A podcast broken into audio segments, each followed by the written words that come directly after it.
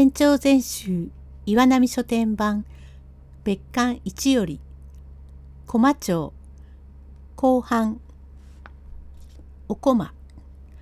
ああ痛い。なんだってぶつんだよ。そんなことを言っちゃいけねえ。これは狂言じゃねえか。さあこの甘とんでもねえことをしやがった。何を言ったとて手紙が証拠だ。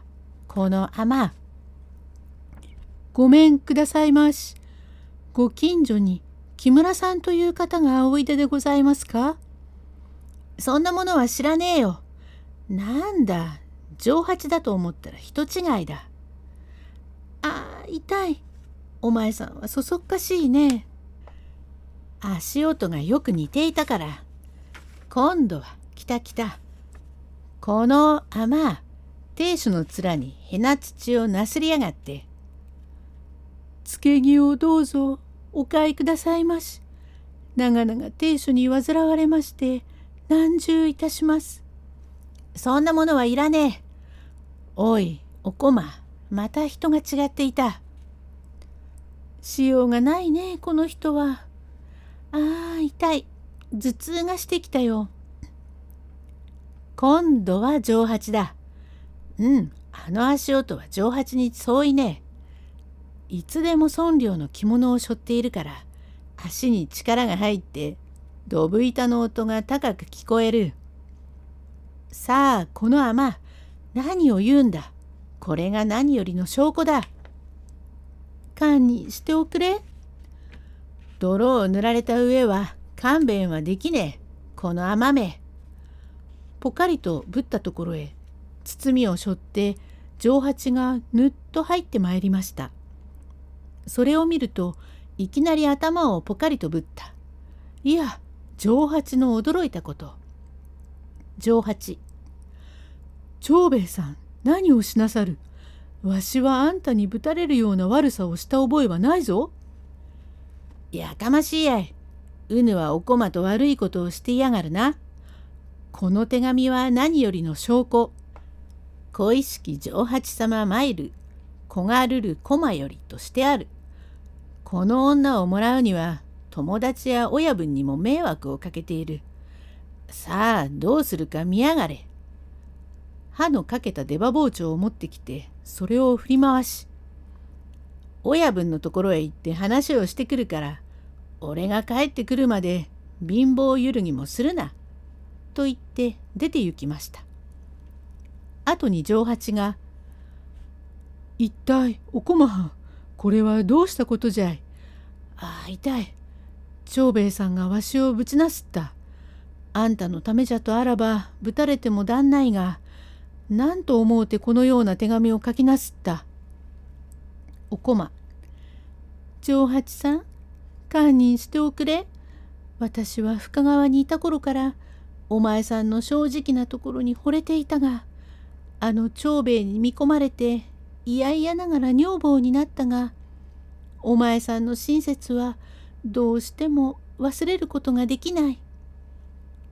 それはおこまさんほんまか？女の口から恥ずかしい。嘘にこんなことが言えるものか？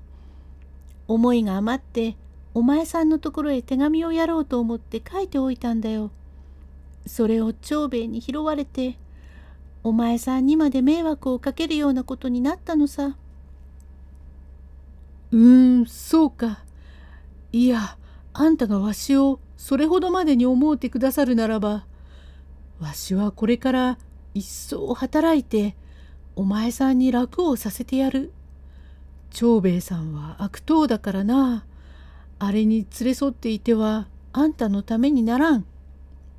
と言われてお駒は上八の真実に心が動き「上八さんそれはお前本当かえわしも男や。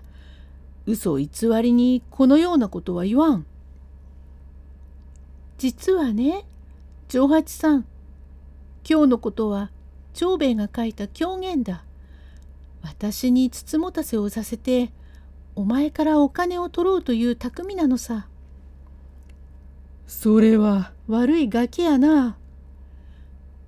冗談から駒が出るとはこのことであろう。お前に引き換え長兵衛の悪党には愛想が尽きてしまった。さあ連れて逃げておくれ。それならすぐに出かけよう。まあこの着物をちょっと見ておくなはれ。これはわしが損料で貸すつもりでこしらえたものだからあんたに着せて女ぶりをあげてみたい。おやまあいい着物だね。これは百人一首の保護染めやちりめんへ染めたものじゃがそれ見なされつくばねの峰より映る皆の川こっちやの袖に恋ぞ積もりて縁となりぬる。さあちょっと着なはれ。よう似合うな。その前のところに歌が染め出してある。人こそ知らねえか。枠間もなし。それからおいどのところに染め出してあるのは今日ここの絵に匂いぬるかな。嫌だよ丈八さん。そんなことを言って。さあ長兵衛さんの帰らぬうちにここを立ち退かねばなるまい。はよう支度をしなされ。支度も何もいりやしない。このままでいいんだが手紙で愛想づかしをしてやろう。と書き置きを残して丈八と二人で出て行きました。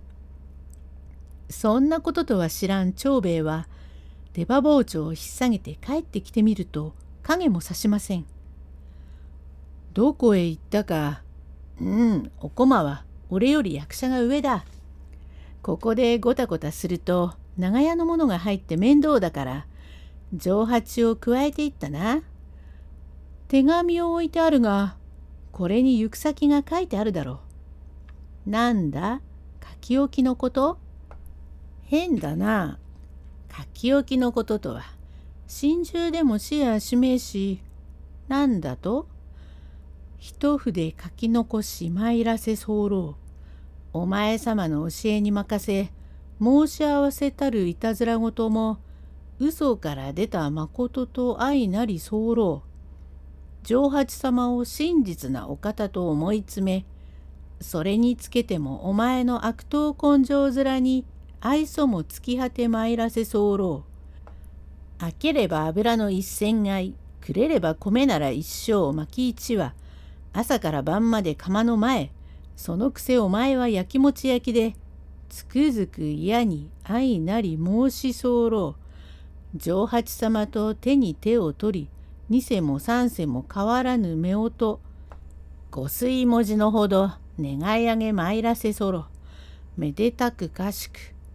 何がめでてとんでもねえ畜生だ。どうするか見やがれ。と出刃包丁を逆手に取って角口を出た途端向こうの屋根にいたカラスが長兵衛の顔を見て「アホーアホー」おしまい。